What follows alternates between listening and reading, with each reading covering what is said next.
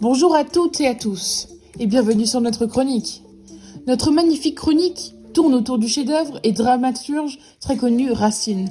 Et oui, je vous parle bien de la tragédie Phèdre, qui a été écrite en 1677.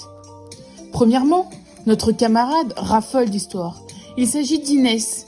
Elle va donc nous faire partager le contexte du classicisme, très grande période du XVIIe siècle. Nous compléterons aussi avec quelques informations de l'auteur. Il faut bien que vous compreniez. Ensuite, nous verrons et vous verrez avec Louise la description du personnage éponyme qui est Phèdre. Nous pourrons alors comprendre ce qu'elle évoque chez le spectateur et lecteur ainsi que les émotions qu'elle nous fait ressentir. Pour conclure, Christina et moi-même, nous vous ferons la lecture de l'extrait de l'aveu de Phèdre lorsqu'elle exprime son amour envers son beau-fils Hippolyte. Le classicisme, signifiant plus communément conforme au bon goût, aux règles et aux usages établis, est un mouvement esthétique, littéraire et artistique du XVIIe siècle regroupant des œuvres et des principes communs, créé par Nicolas Boileau, également lié et très répandu pendant le règne de Louis XIV. Le courant possède des traits majeurs comme l'imitation des anciens, instruire et plaire, ainsi que le goût de l'analyse morale.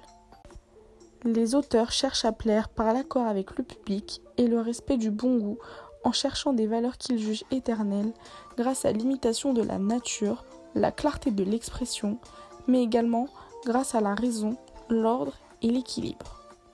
Ce mouvement regroupe des écrivains ayant un idéal commun, l'Antiquité, grâce à un style sobre et soigné, à l'inverse du mouvement baroque prônant l'exagération. Le classicisme adopte un culte de la raison, de l'ordre et des règles comme au théâtre, grâce à la règle de vraisemblance, la règle de bienséance, mais aussi la règle des trois unités. Les personnages des œuvres se laissent guider par leurs émotions et ont toujours une fin tragique. Racine, orphelin depuis l'âge de deux ans, est éduqué par sa grand-mère. C'est au collège qu'il apprend le grec et reçoit une éducation très stricte. Il fait ses études à Paris et c'est à ce moment-là qu'il découvre sa passion pour la poésie. Il fréquente ainsi les lieux littéraires et mondains et se lie d'amitié avec Jean de La Fontaine, mais noue aussi de sérieuses relations avec les proches de Louis, Louis XIV. Il est auteur, dramaturge et également poète, et connaît son premier succès grâce à son œuvre Andromaque en 1667, mais également grâce à son œuvre Phèdre en 1677. Toutes deux, œuvres portant sur les passions humaines, la fatalité et la tragédie. Son ascension sociale fait de lui un auteur complet, élu à l'Académie française en 1672. Il décédera en 1699, à l'âge de 59 ans. Nous continuons notre chronique avec la présentation du personnage éponyme Phèdre. C'est bien moi, Louise, qui vous ferai sa divine éloge. Et oui, Phèdre est bien plus qu'un simple personnage de pièce de théâtre. Elle évoque de nombreux sentiments et nous fait ressentir des émotions que l'on oublie parfois. En lisant la tragédie de Racine, vous allez être plongé dans un univers auquel vous ne pourriez plus sortir ou bien vous évader. Comme on vous le répète, vous allez être mené dans une véritable intrigue. Si vous l'avez bien compris et que vous avez cerné l'objet de notre chronique, vous comprenez réellement que tout cet engouement est provoqué par le personnage principal qui ne se résulte qu'à Phèdre. Phèdre représente l'héroïne tragique de la pièce. Elle est victime de ses pulsions, pourtant humaines et naturelles, mais à la fois coupable du malheur des autres personnages. Elle nous paraît pourtant si innocente et humaine, on ne peut pas lui en vouloir d'aimer une personne. L'amour est tellement bon et innocent. Ce personnage, si mystérieux et intéressant, permet de développer chez le spectateur ou encore chez le lecteur la prise de conscience du fait de ce que nos passions humaines peuvent engendrer sur nos comportements ou bien sur le destin des autres. Les actions de Phèdre mettent en avant la notion de catharsis, qui est la véritable purgation de plusieurs sortes de sentiments. Ici, la pitié et la crainte que l'héroïne nous fait ressentir. Par l'intermédiaire du personnage éponyme, Racine met en exergue la conséquence de nos actions, déjouées par la force et puissance que nous procurent nos sentiments personnels et intérieurs, comme on l'observe tout au long de la pièce, avec la jalousie, l'espoir, l'anxiété, la solitude et bien évidemment l'amour. On comprend alors que lorsque Phèdre est face à ses sentiments, qu'elle ne peut contrôler, elle perd l'usage de sa raison et plonge dans un univers de solitude. Dans la pièce de théâtre, ce personnage se résume à être tout simplement une victime, victime de son amour envers son beau-fils. Malgré le fait qu'elle soit consciente de ses sentiments incestueux, Phèdre ne peut lutter, bien que sa culpabilité soit très importante. Elle est donc livrée à sa fatalité. La passion qu'elle ressent l'amènera à sa perte, et donc à sa mort comme seule expiation. Nous conclurons cette chronique avec la lecture de l'extrait de l'aveu de Phèdre à Oenon. C'est bien moi, Christina, qui vous fera cette lecture ainsi que son explication. Mon mal vient de plus loin, à peine au fils d'Égée. Sous les lois de l'hymen, je m'étais engagé. Mon repos, mon bonheur semblaient être affermis. Athènes me montra mon superbe ennemi. Je le vis, je rougis, je pâlis à sa vue. Un trouble s'éleva dans mon âme éperdue. Mes yeux ne voyaient plus, je ne pouvais parler. Je sentis tout mon corps étrancir et brûler. Je reconnus Vénus et ses feux redoutables, d'un sang qu'elle poursuit tourment inévitable. Par des vœux assidus, je crus le détourner. Je lui bâtis un temple et pris soin de l'orner.